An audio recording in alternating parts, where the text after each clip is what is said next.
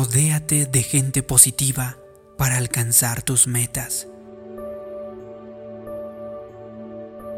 Permanece en un entorno saludable. Una de las claves importantes para poder desarrollar todo tu potencial se encuentra en tu entorno. Necesitas estar en el lugar donde la semilla puede germinar. Conozco gente de mucho talento e increíble potencial pero que insiste en andar en compañía de quienes no le convienen. Si tus mejores amigos son holgazanes, indisciplinados, gente sin grandes sueños, negativa y crítica, todo eso se te pegará. Además, el ambiente en el que eliges estar te impide llegar más alto. No puedes entonces rodearte de personas negativas y esperar que tu vida sea positiva. Si todos tus amigos viven derrotados y deprimidos y renunciaron a sus sueños, tendrás que hacer algunos cambios. Seamos sinceros. Es probable que no puedas ayudarlos. Lo más probable es que si sigues pasando demasiado tiempo con ellos, logren voltearte y hundirte. Así que no puedes rodearte de personas negativas y esperar que tu vida sea positiva. Por otro lado, es normal sentir afecto por tus amigos. Puedes orar por ellos y tratar de alentarles a hacer cambios positivos en sus vidas. Pero a veces, lo mejor que puedes hacer es apartarte de la gente negativa y ubicarte en un entorno saludable, positivo, lleno de fe. Es algo de extrema importancia porque no importa lo grande que sea el potencial de la semilla, si no la pones en la tierra buena no podrá echar raíces y mucho menos crecer. Natalie vivía en un entorno muy negativo, con abusos físicos, emocionales y verbales. Aunque su esposo Tomás era dominante y controlador y se negaba a buscar ayuda, Natalie seguía junto a él año tras año. Es que tenía miedo de irse, temía la soledad y no poder mantener a sus dos hijas. Tenía miedo de que jamás conocería a otro hombre dispuesto a amarla y aceptarla, ni a ella ni a sus hijas. Cuando Natalie me preguntó si yo pensaba que debía seguir con esa relación abusiva, le respondí, no creo que eso sea lo que Dios tiene reservado para ti. Siempre insisto en mantener el matrimonio unido y en tratar de que las cosas funcionen. Natalie, pero entiéndeme, Dios no te creó para que fueras maltratada ni objeto de abusos. Tu madre estuvo en una relación abusiva y ahora tú estás igual y a menos que hagas algo por cambiar esto, lo mismo les espera a tus hijas. Para Natalie fue muy doloroso, pero por fin se armó de valor y dejó que la puerta de esa relación se cerrara. Se dedicó a comenzar de nuevo, volvió a estudiar y se graduó con honores. Encontró un empleo y conoció a un hombre que se enamoró de ella y que quiere a sus hijas. Hoy, Natalie está felizmente casada. Nada de esto habría sucedido si no hubiese dejado que se cerrara esa puerta para dirigirse a otra. Así que muchos me han dicho, no sé por qué soy como un imán para la gente abusiva. Salgo de una relación y entro en otra aún peor. Sé que tendría que apartarme. Sé que no es bueno para mí, pero no puedo irme. Me sentiría culpable. Suelo responder no. Tienes la responsabilidad de mantenerte sano y salvo. Tienes un don. Dios te ha confiado sus talentos y sus sueños y quizá te duela. Pero lo mejor que puedes hacer es apartarte de quien es un lastre continuo para tu espíritu. Así que no permitas que nadie te trate de esa forma. Tu valor es muy grande. Eres una criatura creada a imagen del Dios Todopoderoso. Si pongo límites, esa persona tal vez se vaya. Es probable que me digas. En verdad creo que sería lo mejor que podría pasar. Oí decir que hay algo que se llama el regalo del adiós. Eso significa que cuando alguien que te aplasta decide irse, quizá no te des cuenta, pero te estará haciendo un enorme favor. Así que no mires atrás. En cambio, mira siempre hacia adelante.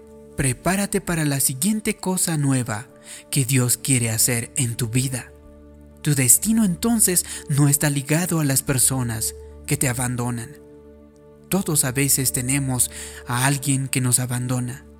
Quizá no sean personas malas, es que el tiempo de esa relación pasó.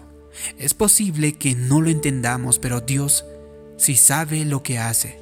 Probablemente esa persona te esté impidiendo avanzar. Al no dejar que extiendas tus alas, al no ser buena influencia, descubrirás que a veces si no te mantienes alerta, Dios te alertará. Cuando alguien te deja o una relación termina, sea de negocios o una amistad, un vecino o un compañero de trabajo que se va, no dejes que eso te perturbe. No trates de convencer a la persona para que se quede. Deja que Dios haga algo nuevo. Entiéndelo, tu destino no está ligado a las personas que te abandonan. Pensarás, es que necesito a esa persona en mi vida. Es una amiga genial, dependo de ella. Es una excelente compañera de trabajo. No, esa persona no es la clave para que alcances lo mejor de ti. Cuando Dios termina con algo, no hay pegamento que logre mantenerlo unido. Es mejor que lo dejes ir y te prepares para lo nuevo que Dios quiere hacer en tu vida y a través de ti. Así que mantente en un entorno físico saludable. Si te cuesta luchar contra el desaliento y la depresión, no te la pases el día en la casa, a oscuras y pensando en tus problemas. Crea entonces un entorno optimista y cuando sientas la tentación de ceder ante el desaliento, no vayas a buscar a cinco amigos o amigas desalentados para sentarse a hablar de los problemas de todos.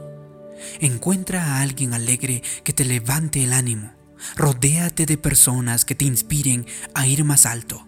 Cuida tus compañías, en especial si eres emocionalmente vulnerable, porque la gente negativa puede robarte los sueños que tu corazón alberga.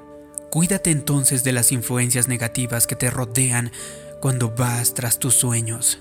Rodéate entonces de las personas que te alienten, que te edifiquen, por cierto, necesitas gente que sea sincera y te diga que estás tomando una decisión equivocada.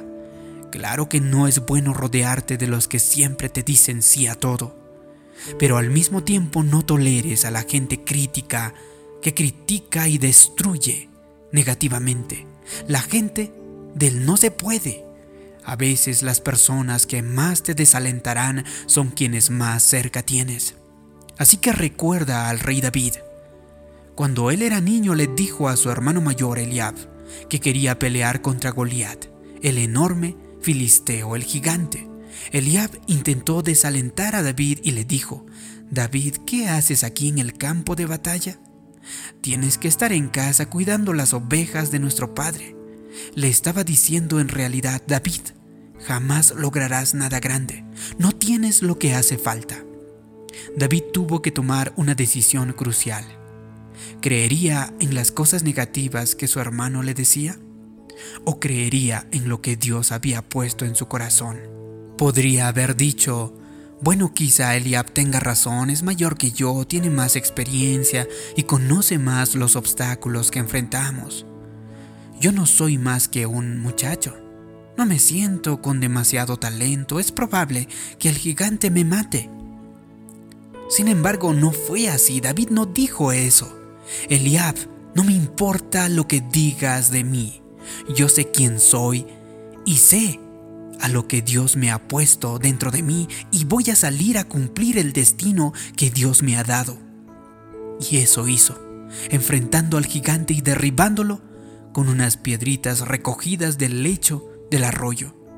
¿No es interesante entonces que hasta Jesús tuviera que dejar su ciudad de Nazaret porque allí la gente decreía tanto? Jesús sabía que si permanecía en ese entorno negativo tendría impedimentos.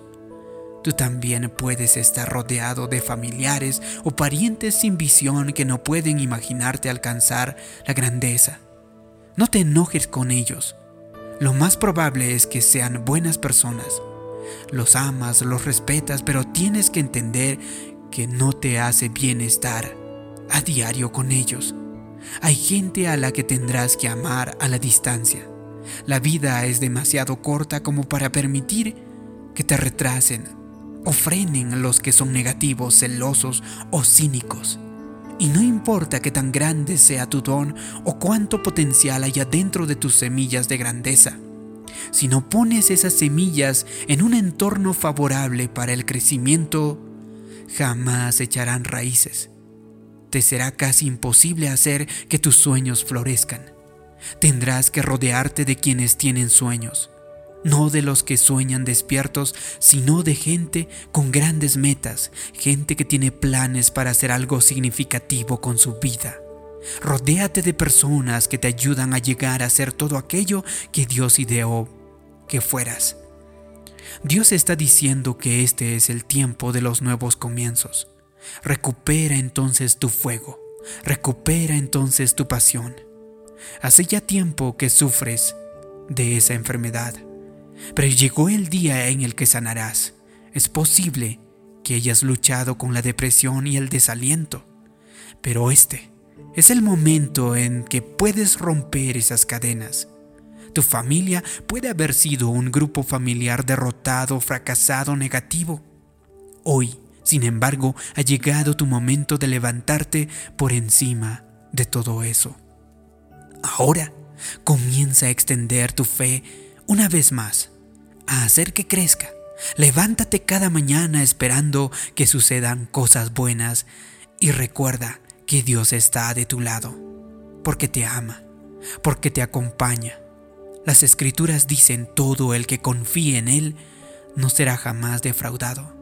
En esta ocasión quiero citarte una frase muy profunda de Edwin Markham que vivió de 1852 a 1940, que resume la actitud que nos hace falta.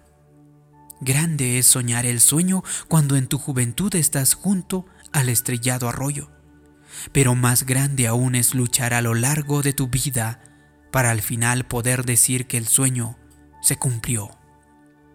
No te conformes con la mediocridad, jamás te contentes con lo bastante bueno y también tú podrás descubrir que el sueño se cumple en tu vida. Si te ha gustado este vídeo y crees que puede ayudar a otras personas, haz clic en me gusta, compártelo y también suscríbete en este canal. Como siempre te pido que me dejes abajo en los comentarios una declaración.